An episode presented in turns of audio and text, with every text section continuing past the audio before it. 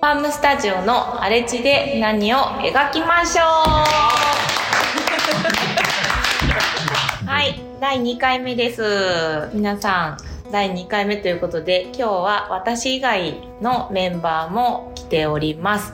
えっとカフェ兼パーソナリティ担当の藤田翔子と言います。よろしくお願いします。お願いします。お願いします。はいはい、えー、ファームスタジオで農園を担当してます、えー、園長こと山田修平です。よろしくお願いします。はい、えっと、ファームスタジオで、えー、園長と一緒に農園と農産加工を担当してます山田優子です。よろしくお願いします。ますはい、えっとファームスタジオで企画を担当しているトミーこと富田祐介です。お願いします。よろしくお願いします。というわけで今回は4人で、えーはいお届けしていきたいと思います。はいえっとそもそもファームスタジオたくさんのメンバーがいるんですけどたまたま今回は創設メンバーというか初期の頃からのメンバー4人でお話をしていけたらいいなと思ってます。はい、というのもファームスタジオってどんなことしてるの？みたいな話がなんかちょっとまあ最初に話してきたらいいかなと思ったんですけど、まずいろんなコンテンツがあるんですよね、うんファームスタジオってね。すんごいあるんですけどまず代表的なのが園長がメインでやっている摘み取り園いちごいちごのの摘み取り。園はい。ですね。それもちょっと変わっててうん2時間貸し切りのうん。しかも抽選方式のあちゃうわ。往復はがきによる、えーっと園長の選考方式という 超めんどくさい申し込み方法で今ちょうど受付期間中で毎日はがきが届いております。いいですね。めっちゃ楽しいよ。いいですね。この話もまた深掘りしたいですね。というようなちょっと普通のちょっと体験農園というか摘み取り園とは違ういちごの摘み取り園をやってたりとかあとゆうこさんは普段ジャムの加工とか、主に主にジャムの加工。をしている。と、はい、そんなお店もある。はい、であと私もですね。私もちょっとそのファームスタジオのメインのその活動というか拠点があるところが30分ぐらい離れた洲本という町でカフェをやっています。で洲本は割と淡路島の中でも歩いて遊べる感じの都会都会って言ったら笑われそうですけど あのはい都会かな？一応都会であの歩いてコーヒー買いに行けたり 飲みに行けたりイオンがあったりするような街中で、私はあの住んでもいてでその街の中で、えっとまあ、島の人が多いんですけどに向けたカフェを開いているっていう感じですね。おやつ作ったりお昼ご飯作ったりお弁当作ったり。でそこでファームスタジオの園長が作ったものとかみんなが作ってくれたものを使ってお料理しているという感じですね。あと気になる存在企画担当。一番何してるかわからないって言われる企画担当はあのまあ普段はあのカフェと同じ場所に洲本にオフィスがあってそこでいろんな企画をする仕事をさせてもらってるんですけどファームスタジオではあの畑の中でそのそれこそいちご園でうん。どうやったら面白くここの魅力を伝えれるかみたいなのを山田さんたちと相談して企画を考えたりだとか、あとはあの今日いまだいないですけど今後登場してくるであろう他のメンバーの人たちとファームスタジオをどうやったら面白く伝えれて面白くいろんなお客さんに来てもらえるかなっていうところを考える企画するっていうところがメインの仕事ですかね。あとは楽しく畑をやって。これ作って。これあそうだ。あと企画担当兼建築担当で。そう。あのこれはもうライフワークみたいになって いるんだけどあの畑の中に小屋を作るというのでいわゆる DIY な感じで、あのみんなが集える場所であったりこうキッチンでこうキッチン付きの小屋をうん。せっせと作っている感じですね。うんうんうん。なるほど。なんか今聞いただけでもすごいたくさん小屋とかジャムとかいちごとかカフェとか本当にたくさんコンテンツがあってあともう一個忘れちゃダメなのがオーダーメイド畑ですね、オーダーメイド畑っていうのはどんな感じの畑ですかね？えーまあ、いわゆる貸し農園みたいなのが一番イメージしやすいとは思うんですけど、えー、とお客さんに区画を持ってもらって、うん。その中で、えー、と自由に野菜を作って、まあ、作るだけじゃ面白くないので、それを、えー、とみんなで料理して食べたりとか、はい、そういう、まあ、農園をみんなで一緒にやってますね。うん。かまどご飯とかねみんなで炊いたり。うんみんなで音楽聴いたりもしましたもんね。畑作業の後にね、あとあのトラクターに絵描いて。汗かきましたね。生きろって。買ったばかりのトラクターにうん子供、ねまあか会員って言っていいのかな、うん。なんか会員さん。の子供たちが好きに落書きするっていう、うん。あれは楽しかったな。かなり山田って書かれてね。山田号になりましたね。なるほどな。そういうなんか面白いこともやっててまあワークショップ畑のワークショップっていう名前で作った落花生？でピーナッツバター作るイベントもやってるしでつい最近やったらたくあんね。みんなで大根作ったやつでみんなでぬかでつけたりもしたし、まあこれ裏イベントですけどおでん会とかね。ビアガーデンとかね。そういうのもやってるという感じですね。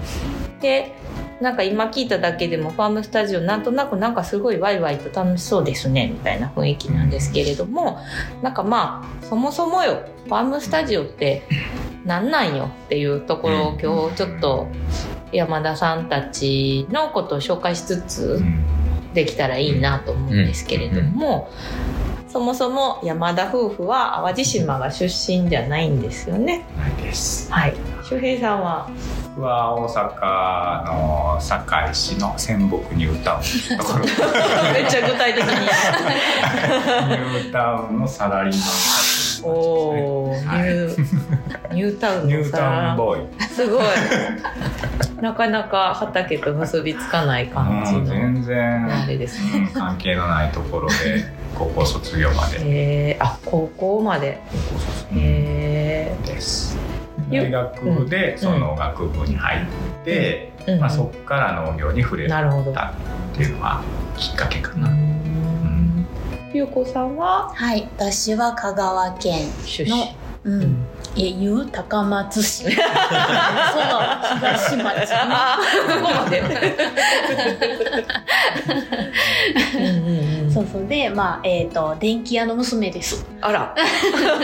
農家の娘ではないんですうね。んそうですよね。うん。電気屋の娘ですうねん。まあでもうん。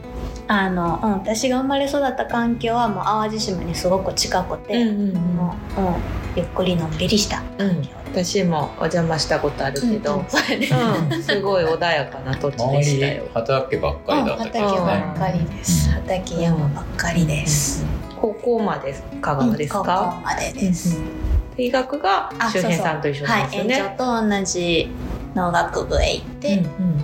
なんか園長は同級生ですね大学の、うんうんうんうんうん二人はじゃあ大学生の時に出会ったということがなんとなく分かったんですけど そこからすぐに淡路島に来たわけじゃないんですよね。うん淡路島に来たのが2012年あちょのうど4月なの10で年。今年ちょうど10うんうんうんうん。アニバーサリーですね。あっという間に、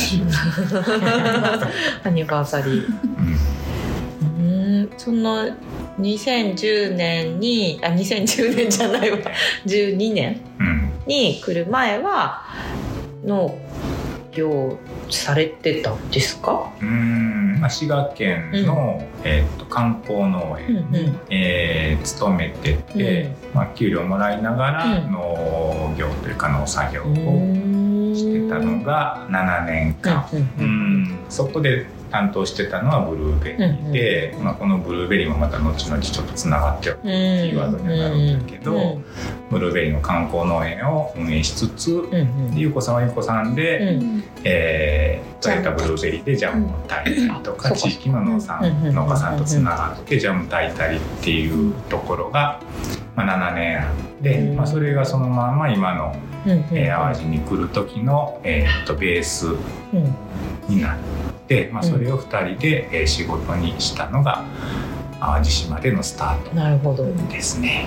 滋賀から滋賀では一緒に2人で同じとこに勤めてて、うん、でその淡路島にだっていきなり行こうとはならないわけじゃないですか。で私はこの話は何度も聞いてるんだけれども初めてのふりして聞きますけれども みんな気になると思うので聞きたいんですけどそのなんで淡路島だったのかっていうのが結構ファームスタジオにとっても大事な話だと思うんです。えー、っと、まあ、その前滋賀で勤めてた時から、うん、まああの僕らは、えー、っと会社勤めはもう、うん、多分、えー、っと無理だと。無理だと。ずっとまあそれは学生の頃からなんですけど ずっと感じてはいて、はい、まあいざ勤めてはみたけどもまあやっぱり無理だと。うん、あったのともともとだから独立するつもりで、まあ、そこの勉強を兼ねて、まあ、勤めてたところがあって、まあ、そのタイミングがいよいよ来たなっていうのが2011年のこれから12年ぐらいででその時にさ自分たちのえー、っとこれから働いていく場所農業やる場所をどこにしようかっていう候補の中に、まあ、いくつかあった中の一つが淡路島。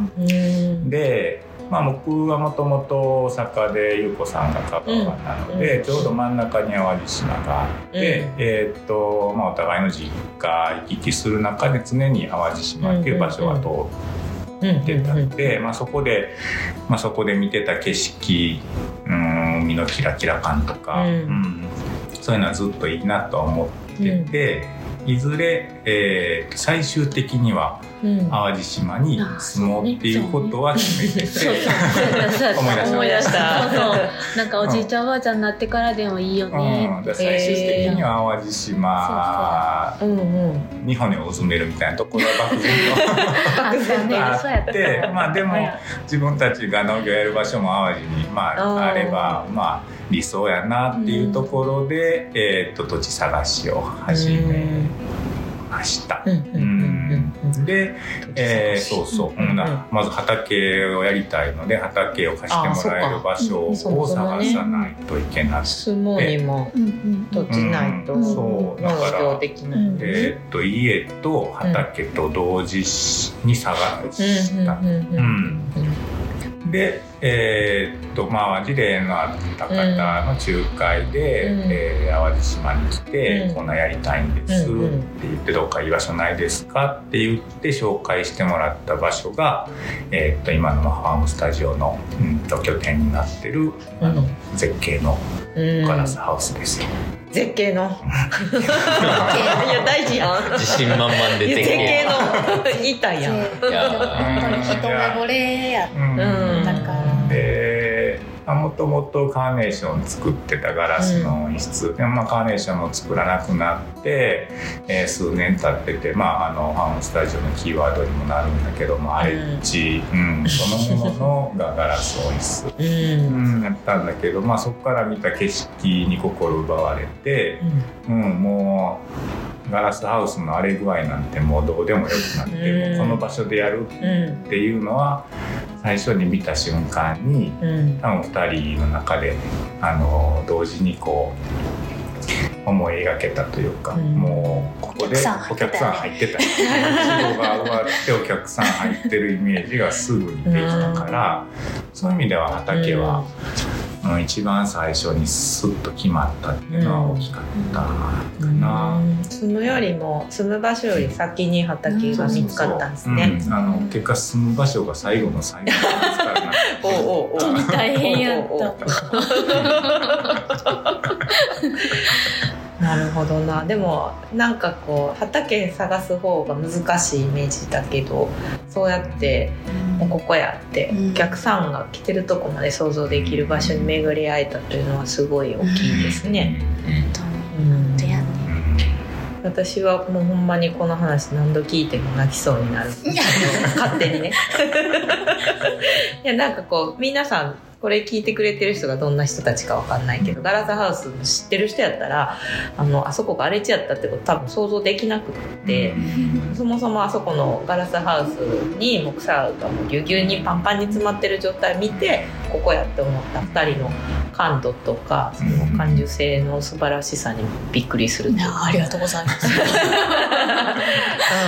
ん、まあでもある意味そこに可能性を感じたわけですよね。うんどな。それじゃあまあ最初はそのまあファームスタジオうんぬんないし2人がそもそも淡路島で暮らして畑していけたらいいなというので出会った場所があそこの場所だったということですね。その当時、まあ、山田屋という屋号すら決まってないまま、あそっかそっかもう山田夫婦として移住しうんてうんうんいて、で、まあ、ガラスハウスの隣に、あと倉庫もあって、うん。まあ、倉庫の中もまあまあ大変な状態ですけど、うん、そこも片付けてる中に、あのトロ箱が出てきてなぜかね、魚屋さんのね。魚屋。さんのトロ箱が出てきて。木の 木の箱ですね。あそうそうそうう。ん。そこに山田屋って書いてある。あこれでいいなこれでいいや。この名前聞いこれや今夜号ってなってそこから淡路島山田屋としてまあいちごうん。の栽培観光農園うん。と、まあ、ジャム作りを中心にうん。やってきたのが一番の始まり。なるほどな。じゃあその淡路島に来てじゃあジャムと農園をえ？でもそんな順調にいかないような気もするんですけど。今ねそこだからささらーっと言ったけど。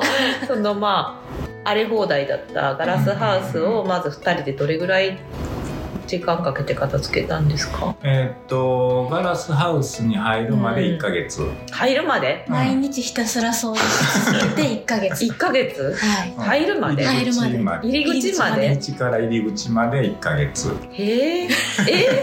え？あれな。あの距離感？20メー今トル駐車場になってるうんジャリーテルとかでしょ。ないか小屋からガラスハウスの間とですよあ20ね。メーターぐらいあるけど、でもそんもう木が生えてた。木も生えてたし、えーまあまあいろいろ。いろいろはすごいな。これは結構その移住してやろうと思う人にとっては参考になる話なんじゃないかなと思うけど、結構やればできるうんま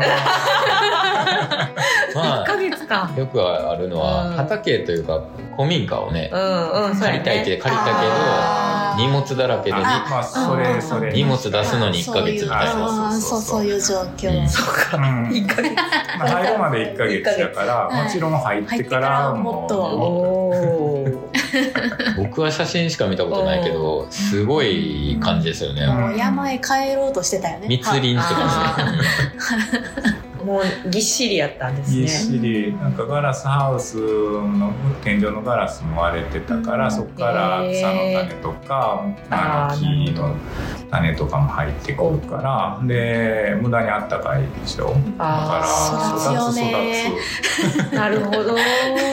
抜群の環境で。えええくとみんな自由に育ってほど。え、そこも、そこも何年ぐらいほ、そこも同じぐらいほったらかされてたんですか？何年ぐらいやる？数としては多分10 10年以上かなという気はする。そのいわゆる工作放棄地、気持ちがもうない。な何もする予定がない場所だったんですね。絶対ない。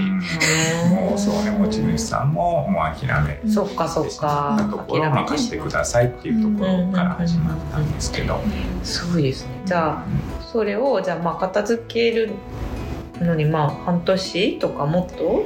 え最初うん、だから、えっと、春に移住して、うん。えっとい最初のいちごを植えなあかんのがうん。その年の9月頃、秋やね。だからそれまでにはとりあえず間に合うように、最初半年は掃除ばっかりしてたけどだんだんやっぱ気温上がっていきますよね 春から夏から。暑いね。ガラスハウス。暑い。危ない。危ないね。うん、まあそれは片付ける傍ら、でもそれだけでうはん。ね、お金出ていく一方やし、いつまでもそれだけやってるわけにはいかない。ので、まあ、ジャムもやろうっていうのは、えー決めてたのでゆうこさんはゆうこさんでジャムを作れる場所、うん。工房、うん。を探しつつ、うん、で淡路まだいちごはまだまだ全然取れないので、えー淡路の農家さんをいろんな人に紹介してもらってそこの開拓もあったんですね。材料になるうん。ものを農家さんたてち。そうか。うん、っていう活動をだから同時おおそれは知らなんだ。でなんかしえ、えっと春に移住して7月には工房を作り上げて、もう7月には加工を始めてたので、3ヶ月。3ヶ月で？3ヶ月ぐらいで。そうしない。とね、うん。うん。生きていけないそうね。そうなんかか。まあ山田屋としてはジャムが先に立ち上がって、そこから数年遅れてのいちごの観光農園なので、あのやっぱりジャム屋さんのイメージはすごく、今でも大きいと思うけどもともとは両方をやるという形で、うんうんうんそれぞれ準備を進めてうんうんうんた感じです。淡路島では本当に山田屋のジャムっていうのはねすごい瞬発力があって初めなんかすすぐ有名になったイメ確かに。私その日その年の冬に出会ってますもんジャムに、あそう。ん。あ2人には出会ってないけどまだ移住してない。してない時に12月かその13年の1月ぐらいにいちごジャムいちごジャムじゃないな。何ジャムやったんやろ？ミルクジャムやったんやろか。に出会ったんですよ、飲みながらね。そうそう。でこんな始めた人いるよって聞いて。うん。そうそうそうすごい。ね最初その時私もまだ移住してなくて。うん。なんかえこんな素敵なジャムとか作ってる人いるんやみたいな。うん。うん。淡路島も今でこそなんかね、まあ、ちょっと関東の人も知ってもらうような時ところになったけど関西でもこんなに今ほどなんだろう淡路島イコールなんかいろんなもん美味しいものあるっていう時じゃなくてまだ玉ねぎとかのイメージが根強かったからこんな農産物あるんだなってジャム通してうん。出会った記憶がありますね。まあちょうどその、ね、2012年の年に、えーっとまあ、僕たちとトミーさんの、うん。えーまあ、出会う場、うん。うん。が、ね、働く働く形に、うんうんうん。それが立ち上がって、なんかこうええ流れがうん。ぐっとでき動きつつあったのかな、淡路島で、うんそこに僕らはなんかポッとこうあの乗せてもらったイメージが僕らはしてて、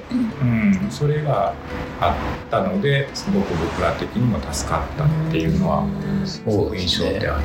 2012年の春からうん。あのその時は僕は今あの企画業ではなくて淡路働く形研究島って事業を立ち上げて運営するポジションにいたんだけれども、あのこういう島の産業をうん作っている人たちを研修したりとか、うん。まあ、一緒に研修っていうかななんか面白い講師を呼んできて、一緒に並走して一緒に商品開発するみたいな、うんうんあの仕事をしして作っていた頃で山田さんたち山田屋さんは、まあその初期から来てくれたメンバーで、うんうん。でこの2人はすごいぞみたいな。で、まあ、僕らとしてはあのまあ成果を早く出さないといけないということもあって、いい。人材というか、いい事業者さん、ポテンシャルのある事業者さんを探そうって言って探し回ってた頃でうん。で山田屋さんたちはすげえぞってことになって、うん。で